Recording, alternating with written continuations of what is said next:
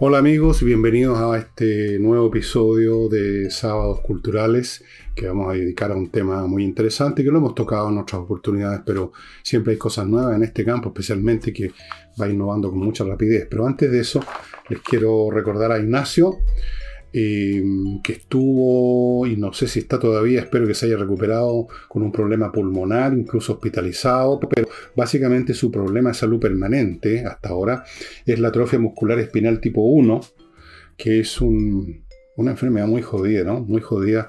Tuvimos un caso antes acá en este programa y las cosas salieron bien con, em, creo que se llamaba Renato.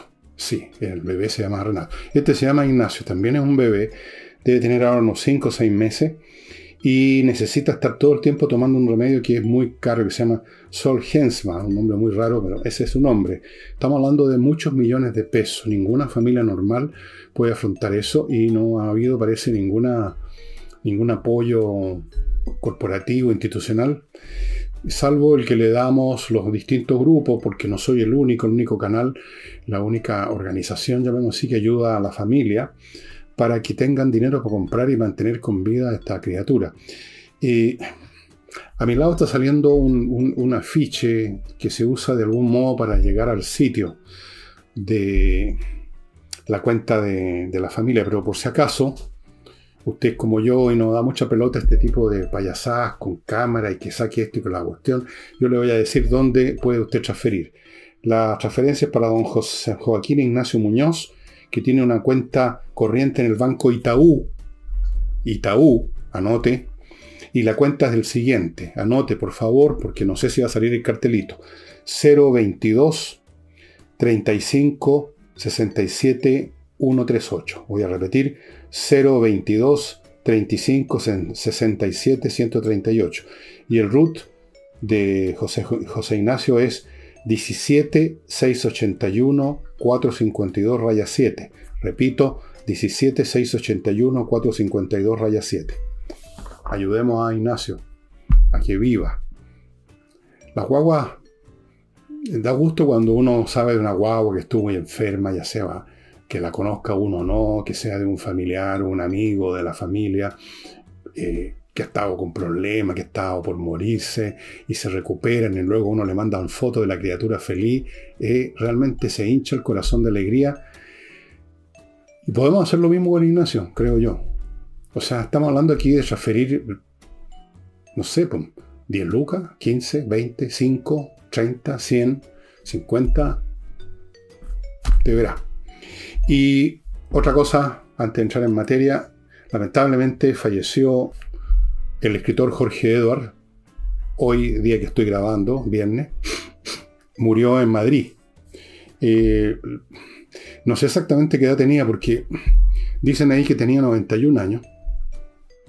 Pero por otro lado dice que la fecha de nacimiento del año 39. Yo creo que se equivocaron, es del año 29. No sé. Es un hombre mayor que yo en todo caso. Mm, y un gran escritor chileno el autor del famoso Persona non grata, pero también de muchos otros libros que yo comentaba acá. Un libro sobre Montaño, por ejemplo, este ensayista francés que a él le gustaba mucho, igual que a mí. Yo tuve el honor y el placer de tener una relación de amistad. No voy a decir que éramos amigos, porque eso sería mentira. Nos, vimos pocas veces, pero nos vimos eh, algo más que en una entrevista, almorzamos, estuve en su casa, bebimos, conversamos en varias oportunidades. un hombre muy inteligente, muy divertido, con muchas anécdotas. Em, un hombre, un caballero además. Una cosa que ya, una entidad, el caballero, el gentleman, que ya hoy día no existe. Ahora parece que la onda es ser un roto de mierda, andar con una raya, con el, con el pantalón con unos hoyos, mostrando el poto, eh, con, el pelo así, em, con la camisa fuera del, del pantalón. Parece que esa es la onda. Caballeros como Jorge Edward ya no existen, lamentablemente. Y sobre todo no existen talentos como él. Un gran talento, un gran personaje, un hombre valiente que fue uno de los primeros que se atrevió en el campo de la literatura, donde todos los escritores estaban entregados al comunismo, estaban entregados a Cuba, andaban poniéndole caritas a, Fidel Castro. Él fue el que hizo las primeras denuncias literarias sobre este personaje. Así es que... Mm, permítanme un momentito que tengo una llamada urgente. Ya, se acabó. Bueno. Eh, lamento mucho la partida de Jorge Edgar. Una, un escritor tremendo. Cuando se muere gente así, queda un hueco, ¿eh? queda un hueco que no, no, nada lo tapa. Que quedan sus obras también. Quedan sus obras. Voy a dedicarme, ya no a este domingo, porque me preparé, para otro autor, pero de este, de este domingo al otro voy a, voy a tocar a, a Jorge Edward, de todas maneras, de todas maneras.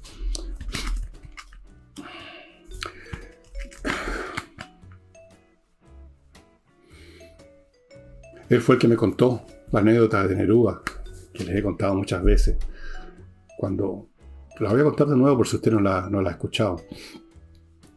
Yo estaba en la casa de Jorge Edward, la casa, un departamento que tiene acá, que tenía, y que ahora deben estar los herederos, que entre paréntesis un saludo a los hijos, deben estar ahí viendo quién se queda con qué, como siempre ocurre en estos casos, como pasó con Nicanor Parra. Tenía un departamento casi frente al Santa Lucía, muy bonito, lleno de libros y lleno de whisky, un hombre que le gustaba mucho el whisky. Y un día que estábamos bebiendo con cierta abundancia, digamos, me contó de aquella vez que siendo el agregado cultural en la Embajada de Francia, cuando estaba de embajador Pablo Neruda, estamos hablando de la época del gobierno Salvador Allende, y en un momento dado en que estaban chupando, porque también Neruda le hacía el whisky,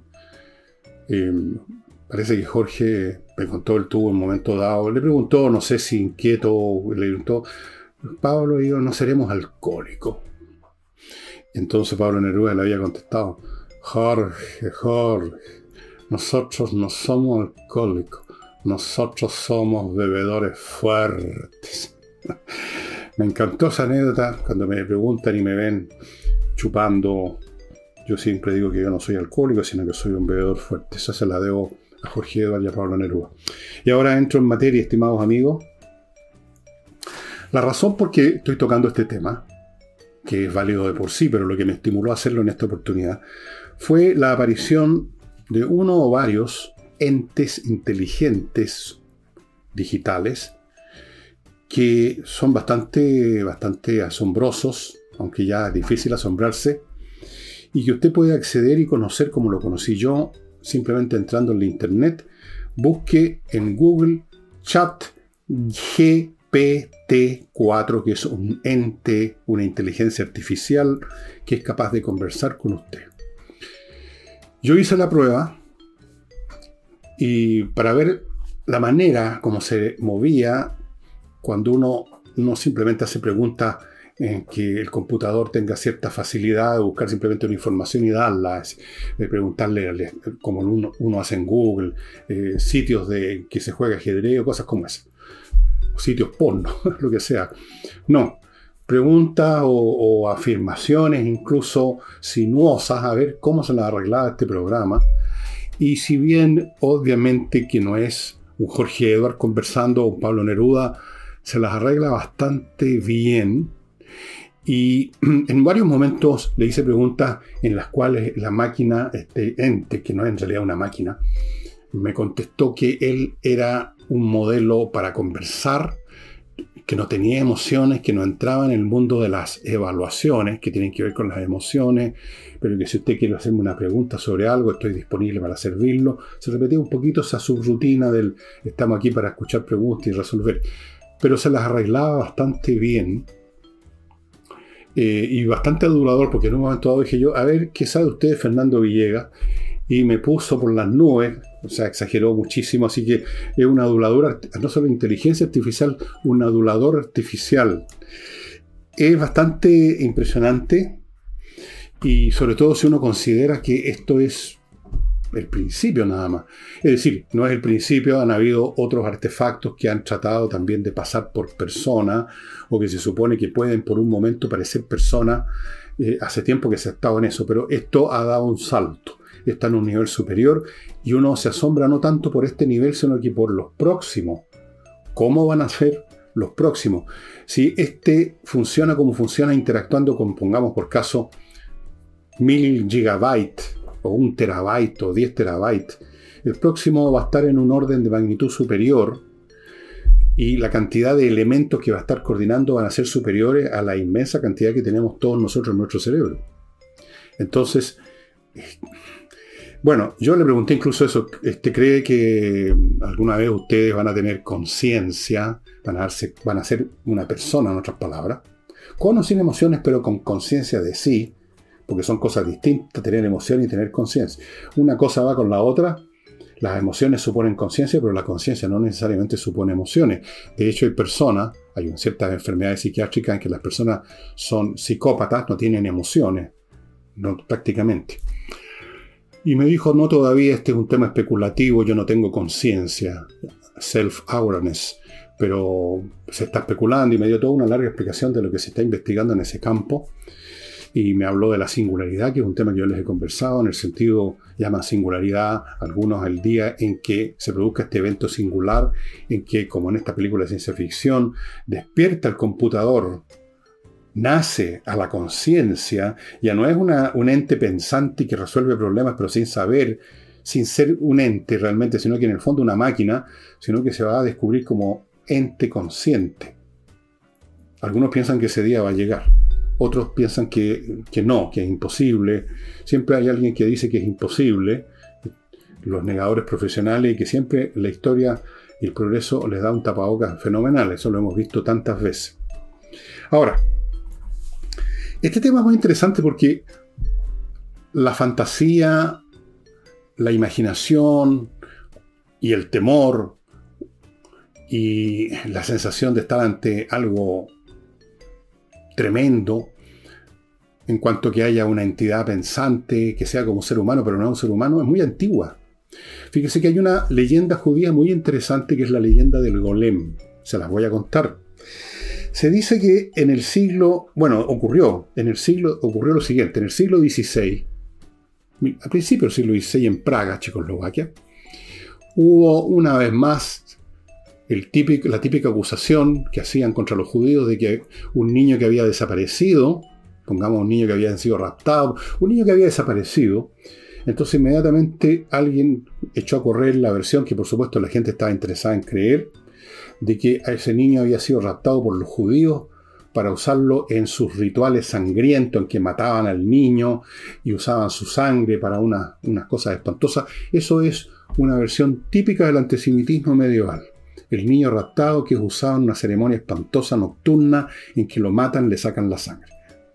Entonces estaba por iniciarse un pogrom, o program, no me acuerdo cómo se dice, pogrom o, pogrom, un ataque contra los judíos. Incluso el rey de esa época, de esa localidad, Rodolfo II, creo que, eh, se vio la obligación de, empezar a preferirle expulsarlo que los mate la chusma o algo así. Y entonces se dice, y aquí empieza la leyenda, porque todo eso ocurrió, que un rabino de Praga, cuyo nombre no anoté, pero ustedes lo pueden encontrar en Google, un rabino de Praga creó un hombre de barro y explican cómo. Fue con otros rabinos, en el, borde de un río donde había barro, en el suelo, tendido. Eh, siluetearon la figura de un hombre, le dibujaron un rostro, luego hicieron una serie de rituales y pronunciando ciertos, ciertos por decirlo, exorcismos mágicos vinculados a la Torah o algún libro sagrado del judaísmo, no sé. El hecho que hicieron una serie de rituales y ese hombre de barro cobró vida con el objeto de salvar a la comunidad judía. Y salvó a la comunidad judía, sigue la leyenda, encontrando al niño. Que resulta que el propio padre del niño lo había escondido en un sótano para crear, para iniciar esta persecución contra los judíos. Entonces el hombre de barro que se llama Golem lo recuperó y lo llevó a la corte donde estaban por juzgar a alguien por el, en fin, y eh, se termina la historia ahí, por lo tanto es salvada la comunidad judía, pero ahí no termina la leyenda. Resulta que el golem, digamos, empezó a crecer. Yo he visto una película sobre esto, me acuerdo en qué época la vi, pero hay una, creo que hay varias películas. Empezó a crecer, a crecer, a crecer, y empezó a matar gente, y no solamente a matar gentiles, o sea, no judíos, sino que también a judíos.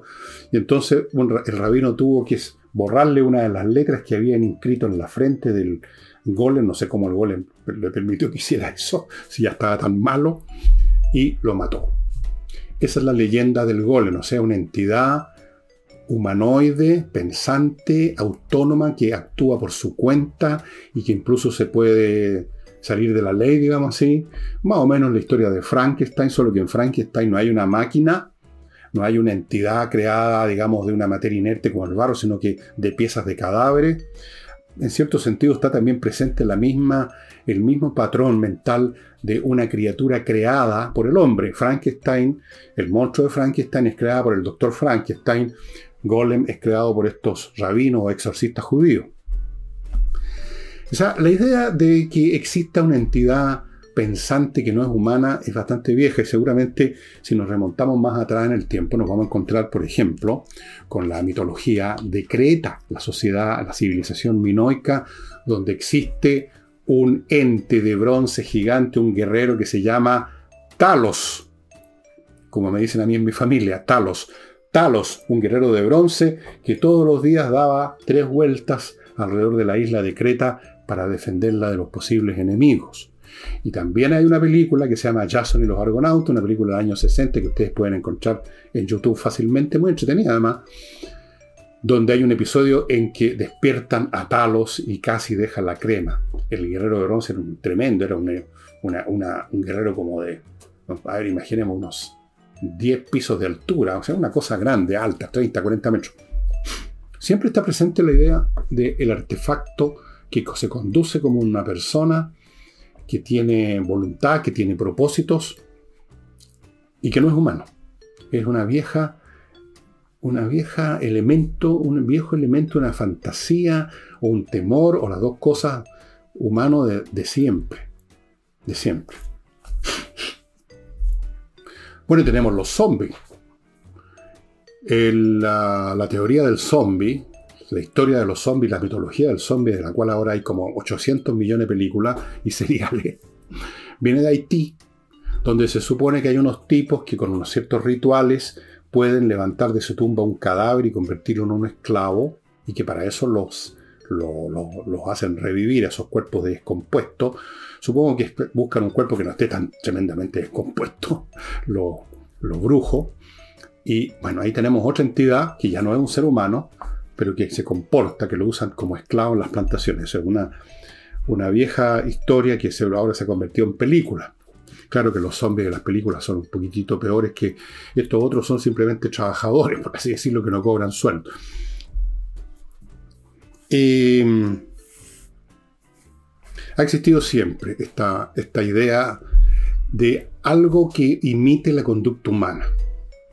Y les voy a contar un poco de lo que pasó en el siglo XVIII con esto, pero antes me van a permitir ustedes, con todo respeto, hacerme cargo de mi primer bloque publicitario, que lo inicio recordándolo a los señores y señoras que quieran comprar, que les está tincando invertir en propiedad inmobiliaria en Estados Unidos, que existe una empresa que se llama Invierta en ahí es donde está, que tiene un enorme portafolio de posibles compras de bienes inmobiliarios en Estados Unidos.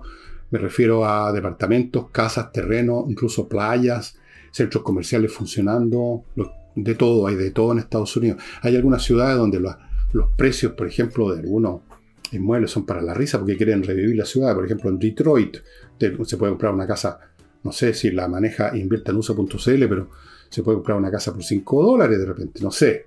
A estoy exagerando. Invierta en USA le consigue todo. No solamente le ofrece una tremenda variedad, un surtido de opciones para que escoja, sino que le abre cuenta en Estados Unidos, en bancos norteamericanos, le consigue créditos, lo ayuda a conseguir viceresidencia, lo asesora, en todos los sentidos. Y si usted tiene un problema, si llega a tener un problema, ellos, a pesar de que ya se efectuó la compra, van a seguir con usted apoyándolo para resolver el problema. Eso no lo encuentra en ninguna otra parte ese servicio postventa. Inviertanusa.cl. Perdónenme la alergia, no es que esté. Vamos ahora a conversas numéricas que ha tenido un tremendo éxito y que está en este momento ofreciendo se está abriendo la posibilidad y creo que ya está ofreciendo, consulte usted aquí en la dirección, creo que una dirección, un teléfono, Instagram, consultas numéricas, está ofreciendo ahora un curso para personas mayores de matemáticas. Para los niños ya les he contado, es una extraordinaria labor pedagógica de este ingeniero matemático en la Universidad de Chile, ingeniero mecánico, que hace que niños incluso que han detestado toda la vida las matemáticas se conviertan en amigos de las matemáticas, les empiecen a gustar las matemáticas y cuando a uno le empieza a gustar un ejercicio, una disciplina intelectual, la puede realizar sin problema. Si todos tenemos la capacidad para hacer eso. El, malo con las matemáticas es alguien que ve un número y ya se molesta, entonces ya no quiere ni pensar en el asunto, no entiende nada, pero es un tema emocional, no intelectual. Él hace, este profesor, que esos niños que detestan las matemáticas les empiece a gustar, a los niños que ya les gusta les va a gustar aún más, les va a encantar, van a entender qué, son realmente las matemáticas, amigos míos, y eso les va a servir toda la vida. Conversaciones numéricas. Y ahora también se está abriendo para los mayores que quieren en este caso simplemente mantener su mente ágil. La matemática es un excelente ejercicio. Yo todos, no todos los días, pero día por medio, cada tres días, saco, por ahí tengo los libros de ejercicios de, de cálculo, cosas así, porque no importa si lo logro sacar o no, el esfuerzo, la concentración que requiere es un excelente ejercicio para personas como yo, que somos bastante mayores. Ya, pues, yo tengo 74 años.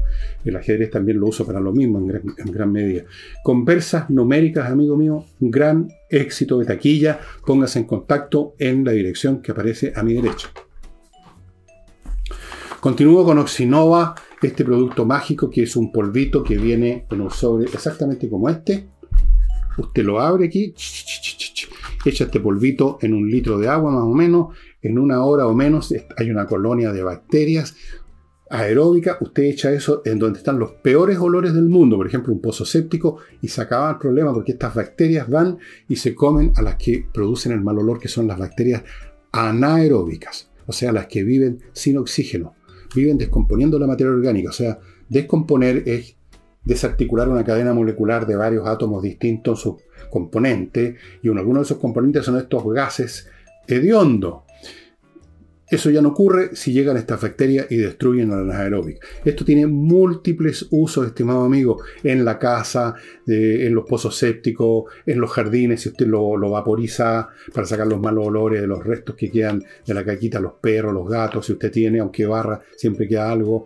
En procesos industriales, esto. Se compra solo en la dirección que están ustedes viendo de Oxinova. No lo van a encontrar en ningún otro lado.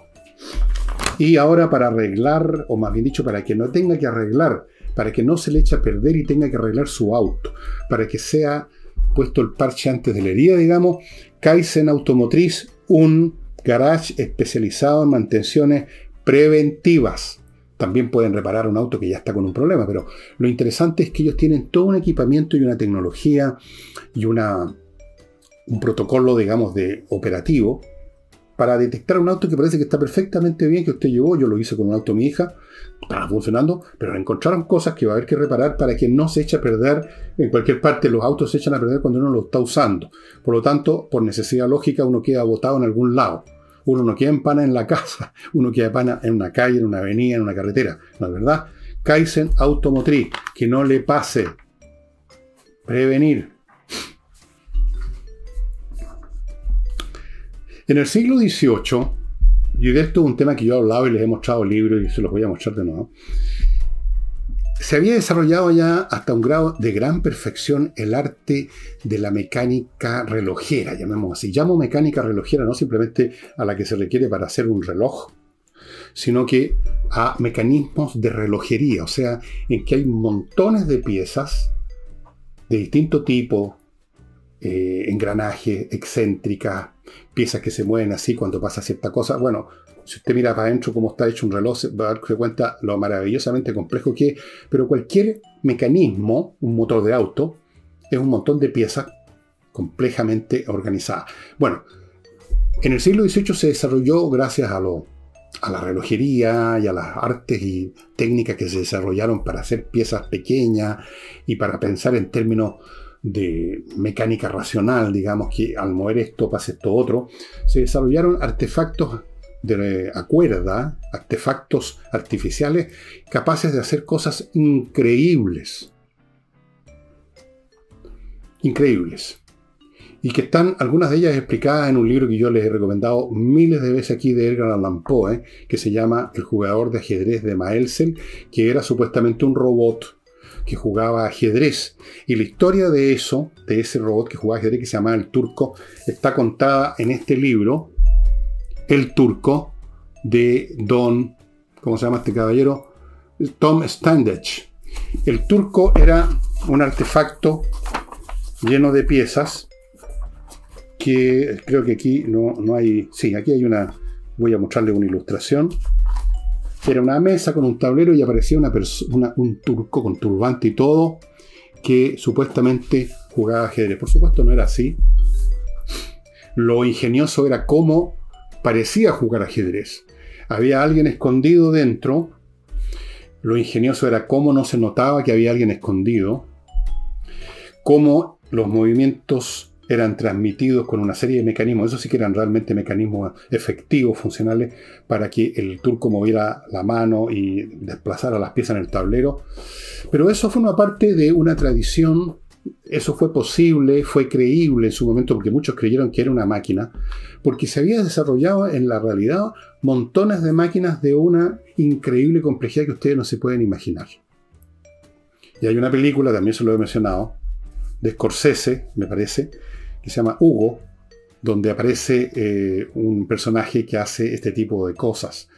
Eh, si leen el libro de, de Poe sobre el jugador de ajedrez Milesel, eh, ahí le cuenta de varios de estos mecanismos que uno no puede creer que habían llegado a tal nivel de perfección. O sea, estamos hablando de figuras que con un montón de piezas se las arreglaban para tocar la flauta, tocar un piano, subir o bajar de un coche, el coche avanzaba con unos caballos que andaban de verdad. Todos, son, todos eran mecanismos, piezas que se conectaban unas de otras para que en cierto momento, bueno, como un reloj, que a partir de cierto momento se mueve el segundero así, eh, otro se está moviendo un poco más despacio, hay una pieza adentro que se está moviendo que pone, aquí te tiene fecha, otros tienen un montón de otras cosas. Todo eso son mecanismos, mecanismos. Entonces, en un mundo en que se había llegado a tal perfección en los mecanismos, era posible creer que había un mecanismo que jugaba ajedrez. O sea, estaba presente también esta ilusión, esta fantasía de que era posible crear una entidad inteligente, humana o humanoide capaz de hacer cosas que hacen los humanos, como jugar ajedrez o lo que sea, o rescatar a un niño como el golem. La explicación que dio Alan Poe para entender cómo funcionaba esto em, fue muy brillante, un ejercicio de lógica excepcional que yo una y otra vez he dicho debieran estudiarlo en los colegios. El raciocinio impecable y al mismo tiempo equivocado por la época en que vivió, en que todo esto ocurrió, estamos hablando de mediados del siglo, mediados del siglo XIX, cuando no existía ningún artefacto digital, no existía ningún artefacto eh, informático que manejara datos, sino que existían mecanismos, los mecanismos de relojería, eh, después las máquinas de vapor, pero no existía la informática que es algo distinto, no es una máquina, es algo distinto. Un brillante análisis de Edgar Allan Poe, brillante y equivocado al mismo tiempo. Es cierto que había una persona adentro, muchos también lo habían supuesto sin entrar a tanto análisis, pero no por las razones que da, eh, no por las razones que da Poe, no era posible que una máquina jugara ajedrez. Es decir, una máquina no puede jugar ajedrez, efectivamente. Pero él pensaba que no, no, podía entender que podía haber una entidad que no fuera máquina ya, que no procesaba, que no era una serie regular de movimientos repetitivos, reiterativos, sino que era capaz de actuar de distintas maneras o sacar distintas conclusiones por datos variables. Eso nos podía estar dentro del radar de Poe. Así es que esto es, como ustedes ven, bastante, bastante antiguo. Y la idea de imitar, eh, de, de, imitar a la conducta humana, por ejemplo, la conversación también. Hay un famoso principio o test, que es el test de Turing. Lo desarrolló Turing. Turing fue, como ustedes saben, ya hay una película muy entretenida, un tremendo matemático, un ingenio de las matemáticas británico, que fue el hombre que básicamente permitió desentrañar el misterio del código secreto alemán en la Segunda Guerra Mundial que se llama Enigma. Y para esos efectos, él no trató de hacerlo con papel y lápiz, sino que personalmente fabricó el primer computador de, podríamos decir, porque computaba, de la historia muy primitivo comparado con cualquier cosa de ahora, por supuesto, inmensamente primitivo. Pero con él pudieron eh, acelerar el proceso de descifrar el enigma y por lo tanto fue un factor fundamental para derrotar a los alemanes. Y este matemático en un momento dijo que eh, existía un test de Turing y es el siguiente, y dice lo siguiente. Si una máquina se comporta como inteligente, entonces es inteligente. Y la prueba que hacía, y que se hizo mucho tiempo después que ya había muerto Turing, es que uno de estos primeros modelos de sistemas informáticos capaces de conversar, sin que supiera la persona que conversaba, si estaba hablando con una persona o con una máquina, si la persona no era capaz de darse cuenta que al otro lado del, digamos, había una máquina y no una persona, si no era capaz de darse cuenta, ese test entonces había sido pasado bien y esa máquina era inteligente. Si uno, era, si uno no era capaz de decir, no, esto, esta conversación evidentemente que es una cosa artificiosa, maquinal, esto es una máquina, no es un ser humano. Si uno no era capaz de distinguir en esta conversación sin saber, sin ver al interlocutor que era humano o no, entonces si no era capaz de hacerlo significaba que había pasado el test, el test de Turing. Bueno, este, volviendo al principio de este programa con el chat GPT-4, que yo lo, insto a que prueben eso, se van a asombrar. Yo no sé si ha pasado el test de Turing, depende de dónde ponga uno la vara en, cualquier, en este test como en cualquier otro. Obviamente que si uno empieza a, la misma máquina va a decir yo no soy humano, o sea, no estoy hecho para esto, pero si no ingiera esa cosa, eh, uno sentiría que está, por último, podría ser un humano de esos humanos medios no, muy, no muy normales, que son como medios maquinales, muy fríos. ¿Podría, podría uno confundirlo con una persona de ese tipo. Podría. Ahora, ¿cómo es posible esto? Es posible, estimado amigo, porque la informática está en una etapa que ya superó lo que todos todavía o muchos creen que es un computador, a saber, una máquina que procesa información sobre la base de un script, de un guion, o lo que se llama una lista de un código, que es una lista de líneas con instrucciones. Ustedes no sé si han visto alguna vez, ustedes lo pueden hacer con cualquier programa si eh, lo abren con el editor del, computador y van a ver eh, miles eh, líneas y líneas y líneas y líneas con letras, con símbolos raros. Ese es el código con el cual está programado. Entonces, el computador típico, clásico del pasado, ya podemos hablar del pasado, es un sistema de... es un código más o menos complejo. Códigos tienen un lenguaje propio, es uno de los más antiguos el Fortran, eh, uno de los más simples el BASIC, hay muchos. Eh, entonces uno le da una instrucción, por ejemplo, línea 1 número 10, eh, imprima la palabra Fernando. Después línea 20, eh, retrocede a la línea 10, y entonces retrocede a la línea 10 y empieza a imprimir indefinidamente Fernando, Fernando, Fernando, Fernando. Usted puede hacer eso súper fácil eh, con un programa básico. Pero eso ya ha sido superado. Una de las primeras muestras de esta superación se las voy a contar enseguida, después de hacerme cargo de mi segundo bloque, que lo inicio con González y compañía, expertos en derecho penal. Estos son ex fiscales expertos en litigar temas penales. ¿Cómo no van a ser expertos si fueron fiscales, acusadores, por lo tanto, del Ministerio de la Defensoría, etcétera? No de la Defensoría, del Ministerio de la Fiscalía Nacional. Ahora están trabajando como independientemente, privadamente, en González y compañía. Tienen, han tenido ya casos que se hicieron famosos, son realmente espectaculares. Si usted tiene un problema penal, ha estado involucrado, lo acusan de un delito que está en el Código Penal, yo le sugiero que se ponga en manos de González y compañía. Continúo con Gigena, la Academia de Música, que opera online y que da clases de piano, teclado, canto popular, lírico, saxofón, clarinete, batería, bajo eléctrico, guitarra acústica, guitarra eléctrica, ukelele, percusión, flauta dulce, traversa, violín, educación de la voz hablada, etcétera, etcétera. Todo online. Tiene alumnos en todas partes del mundo, obviamente, porque es online. Son excelentes las clases si usted quería aprender algún instrumento que siempre le tincó, pero nunca se metió a estudiarlo o alguna vez estudió un poco y después lo dejó, algo se acuerda de cómo se afina una guitarra, qué es lo que es do mayor o qué cosa, entre aquí y va a recuperar eso que perdió. La música es maravillosa, sobre todo cuando se toca.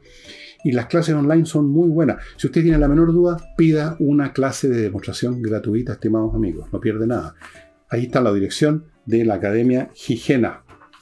Continúo con mi clima, la mejor climatización que usted pueda conseguir en nuestro país para su casa, su oficina, una climatización integral para todo el año con los mismos dispositivos, silenciosos, accionados con energía eléctrica, por lo tanto totalmente limpio, no hay humo, no hay combustión, no hay peligros. Control remoto, usted lo puede operar desde fuera de su casa, filtra en el aire, lo tienen todo, la mantención y la instalación es de lo mejor. Han ganado premios, como repito, en Mi Climo por esas materias. miclimo.com. Y termino recordándoles a propósito de código y procedimientos y protocolos en las máquinas son los, o eran, ya, ya les voy a explicar que ya no tanto, los códigos, la lista de líneas de instrucciones. En cierto sentido los seres humanos también tenemos eso, mucho más desarticulado, mucho más inarticulado en general, el resultado de crecimientos personales, de instrucciones que recibimos alguna vez por aquí, otras por allá, a veces hacemos las junturas mal hechas, un, despelote, la verdad, estamos recontra mal armados. Bueno, aquí tiene una manera de a ese niño viloso, de su familia, darle una formación intelectual de primera, generarle un sistema operativo, un código de primera que le va a servir toda la vida con el ajedrez.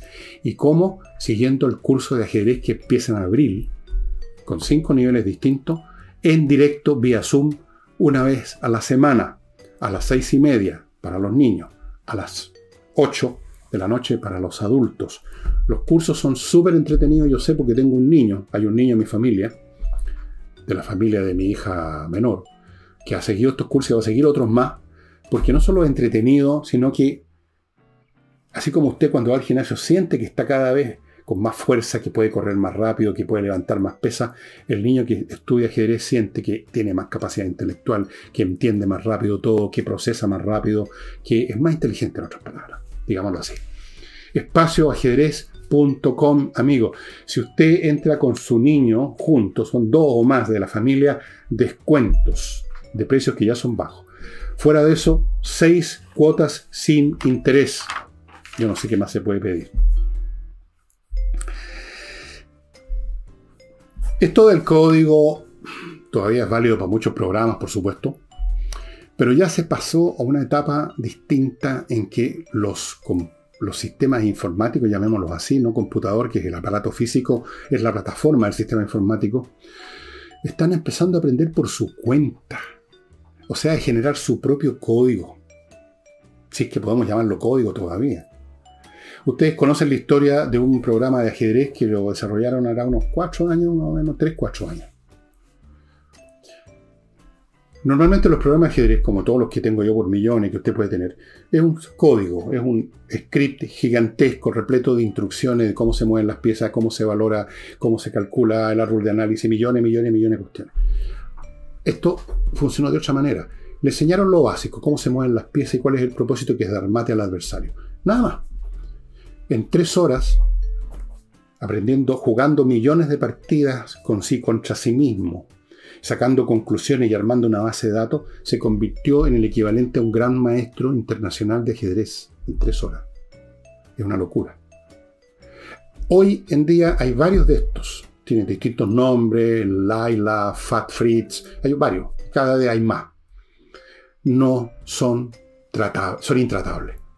No hay ningún jugador humano, incluyendo a Magnus Carlsen, el campeón mundial, que pueda con ellos. Ni siquiera con piezas de ventaja.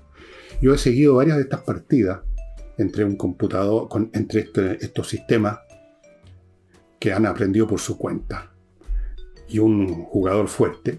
Y es simplemente impresionante. Es impresionante cómo juega. Es como ver jugar a Dios, digamos, una cosa. Jugadas que nunca se le habrían ocurrido a nadie. Cálculos que van... Y eso fue a las tres horas cuánto más van a progresar, cuánto más están ya progresando. Piensen ustedes qué va a suceder cuando alguno de estos entes que sea que se le enseña no a jugar ajedrez, sino que se le enseña a diseñar programas computacionales, cree un programa. Imagínense ustedes cómo esto va exponencialmente aumentando. un programa valor 100 va a producir uno valor 10.000, que va a producir uno valor 100 millones. Y es lo que ha llevado a, a la pasadita, a este chat GPT-4, que todavía no es nada comparado con lo que viene. Y es lo que ha llevado a que otras personas del ámbito de la inteligencia artificial piensen que se viene la singularidad, porque ellos dicen, a partir de cierto nivel de complejidad, explota la conciencia, emerge la conciencia. ¿Cuál es ese nivel? Desde luego no sabemos qué animales que tienen cerebros complejos, pero menos complejos que nosotros quizá, bueno, hay algunos que los tienen bastante más grandes que nosotros, pero no sé si más complejos, no sabemos qué clase de conciencia tienen, pero sí sabemos que, quienes sí tienen. Sabemos que nuestras mascotas tienen conciencia, tienen conciencia de sí mismos, eso es evidente. No son máquinas. Los caballos, los perros, los gatos, probablemente las ratas también, aprenden cosas. Eso está contra demostrado. ¿En qué momento deja la conciencia de existir porque ya no es suficientemente complejo el sistema nervioso? No lo sé. Probablemente quizás las hormigas no tengan conciencia como hormigas individuales, quizás hay una conciencia colectiva ahí. No tengo idea, y yo creo que nadie tiene idea de esto todavía, deben haber muchas especulaciones. Pero yendo ahora al revés, creciendo en complejidad, es probable que llegue un momento en que al crecer en complejidad se despierta. Se despierta un poco lo que pasó con nosotros. ¿Usted tiene alguna conciencia de haber tenido conciencia cuando era guagua? ¿Cuando tenía un mes? ¿Cuando tenía cinco meses? ¿Es simplemente un tema que se le olvidó? Todos recordamos algún momento en que éramos guagua, yo recuerdo alguno, ustedes recordan lo suyo, en que siendo guagua, claramente yo era guagua, usted era guagua, tuvimos un pensamiento, tuvimos una conciencia. Pero, ¿cuánto teníamos ya? ¿Ocho meses? ¿Diez? ¿Cinco? O sea, hay un momento, por lo tanto, para atrás en que no teníamos el cerebro, que se estaba multiplicando las neuronas a una gran velocidad al principio, pero tiene que haber habido un momento en que no teníamos conciencia. Y hubo un momento en que, a partir de esa complejidad que aumentaba, empezamos a tener conciencia y tuvimos conciencia. Y luego en el transcurso de la vida, hay otros momentos en que nuestra complejidad, que ha seguido creciendo hasta cierto punto, con conocimientos, con da un salto a otro nivel de conciencia también y que a veces uno se acuerda en qué momento lo, se lo dio. Yo me acuerdo el momento, tenía 12 o 13 años, en que tuve, me sentí que se me pasaba algo en mi mente. Ahora trato de venir a darme cuenta, porque probablemente cuando me pasa algo en la mente es para ir para abajo más bien, porque estoy más viejo, no sé. ¿Van a tener conciencia? Algunos se preguntan también, ¿van a tener emociones? Hay...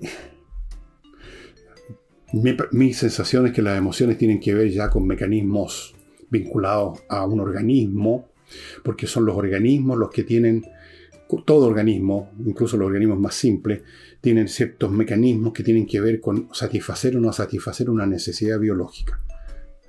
Esa es la raíz de la cual brota todo para arriba en términos de emociones. Lo que duele, lo que no duele, lo que da placer, lo que da dolor. Y de ahí se empiezan las derivadas que en un momento dado, en, su forma más compleja, irradian conscientemente como una emoción de amor, por ejemplo, que a lo mejor tiene que ver simplemente con una satisfacción orgánica.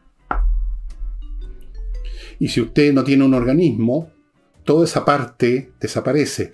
Pero eso no necesariamente elimina la conciencia. Uno puede tener, yo creo que se puede tener conciencia sin emociones. Ahora, ¿qué clase de conciencia es esa? Evidentemente muy distinta a la conciencia humana porque la conciencia humana tiene mucho que ver con las emociones que la hacen funcionar para un lado o para el otro. Como decía Schopenhauer, la mente, la razón, es el instrumento de la voluntad, de las pasiones. Si uno quita ese elemento, la conciencia seguramente cambia completamente. A lo mejor queda en estado de inerte si no hay un propósito, si no tocan un botón. Pero una vez que lo tocan y uno le dice a la máquina, empieza, empieza a jugar ajedrez. A lo mejor en ese momento no solo juega ajedrez, sino que tiene conciencia que está jugando ajedrez, aunque no tenga ninguna emoción. No lo sé. Pero eh, vivimos tiempos muy especiales, estimado amigo, en esta materia, y nuestros hijos y nuestros nietos especialmente van a ver un mundo completamente distinto. Más distinto de lo que fue el cambio en el siglo XIX del esfuerzo muscular a la máquina de vapor aún más grande que eso. Y está involucrado en esto el destino de nuestra raza. ¿Qué va a ser de nosotros cuando esté todo en manos, como ya crecientemente está ocurriendo, del sistema informático, ahora que son especializados nada más, hacen cosas, pero por Dios, eh, máquinas, herramientas, fábricas enteras que operan con muy poca gente. No lo sé, no lo voy a ver, yo no lo voy a ver, usted lo va a ver si es más joven, no lo sé. El hecho es que los invito a que entren al chat GPT4 y hagan la experiencia. Pregunten por su nombre. ¿Quién? Si usted se llama Juan Pérez, ponga, ¿conoce a Juan Pérez? Y a lo mejor va a aparecer usted.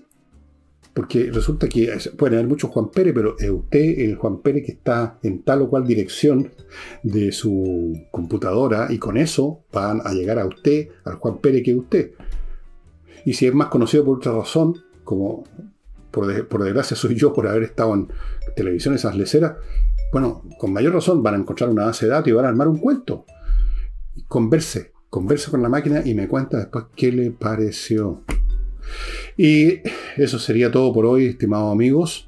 Es un tema apasionante. Yo les recomiendo que encuentren este libro, El Turco. Es una historia muy interesante de cómo este señor, que era un genio mecánico, el señor que mm, se llamaba von Kempelen, Wolfgang von Kempelen, era un sirviente civil de la corte del imperio austríaco, cuando gobernaba María Teresa, que empieza así, dice, en el otoño de 1769, Wolfgang von Kempelen, un servidor civil de 35 años de edad, fue llamado a la corte imperial de Viena por María Teresa, emperatriz de Austria-Hungría, para ser testigo de la performance de un brujo francés ya, ya, bla, bla, bla, bla, bla. Kempelen estaba muy bien educado en física, mecánica hidráulica y era un confiable sirviente de la emperatriz, bla, bla, bla. Y a partir de eso, porque resulta que luego que terminó el francés de hacer sus trucos, la reina le preguntó, ¿y qué le pareció? Ah, dijo Kempelen, una cuestión que no tiene valor. Así le dijo la traiga usted algo mejor. Y ahí fue cuando a Kempelen se le ocurrió crear este supuesto jugador de ajedrez, el turco. La historia es súper entretenida. También los invito a que consigan, está gratis, lo van a bajar y lo pueden leer, no es muy largo. Esto, el jugador de ajedrez de Maelzel, Maelzel con Z, Maelzel, de Edgar Allan Poe, un tratado de lógica impecable y al mismo tiempo equivocado, pero la razón por la cual equivocado es muy interesante. Las razones que da Poe pensando en términos de la lógica, los protocolos de las máquinas y por lo tanto una máquina no podía jugar ajedrez, es muy interesante porque sirve de algún modo indirecto para comprender cuál es la diferencia realmente entre un sistema informático y una máquina. Y eso sería todo por hoy, estimados amigos. Espero que les haya gustado el programa. Mañana domingo no se pierda el programa con el autor Olaf Stapleton. Si usted no lo conoce, mejor todavía. Va a conocer un hombre muy especial con ese libro realmente increíble que se llama El Hacedor de Estrellas. Los espero mañana. Y ahora, chao.